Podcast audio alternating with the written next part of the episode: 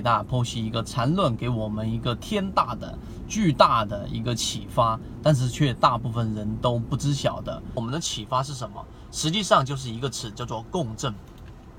共振这一个词是禅中说禅和禅论里面之所以能够多次预测到市场的顶点和低点的一个关键性因素。它的年限，实际上我们上一个视频讲过，那是基于禅中说禅，它对于基本面、对于宏观、对于所有的政策消息的敏感度，最终形成共振，然后再结合上年限给出的结论而已。那为什么他只讲了这一个年限和缠论的这一个呃细节，而没有去讲刚才我们说的宏观面的政策面的敏感度呢？是因为大部分人或者说大部分的散户，当时在天涯论坛里面是不在意这些东西的。我只想要得到一个一招鲜，我只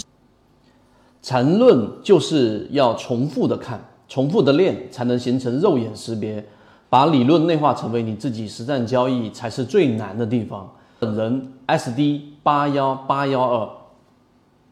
想要得到一个我一听我就能明白的方法，我只想要得到一个我一明白我就能去用的方法。所以禅中说禅，他很聪明，他知道这些东西是大家所喜好的。在当时，他想要搅起整个，呃，在这一个天涯论坛里面的人气，他必须选择这一条路，而不是把那些很复杂的东西陈列出来，所有人看了就会打瞌睡。所以，共振这一个词，在他的禅论里面给我们的启发就是，实际上每一次去预测，一定要结合当时的政策面，中国 A 股的政策是，然后技术面，也就是说我们说的缠论里面的中枢背离，这个在以往的视频和后面我们都会详细去说，以及资金面，必须要有资金四万亿救市，然后市场里面国家政策推来的这些资金。这些资金也是市场上涨的这一个关键和最后一个人气面，到底市场的人气是怎么样的？这四个因素最终的共振，才能得出一个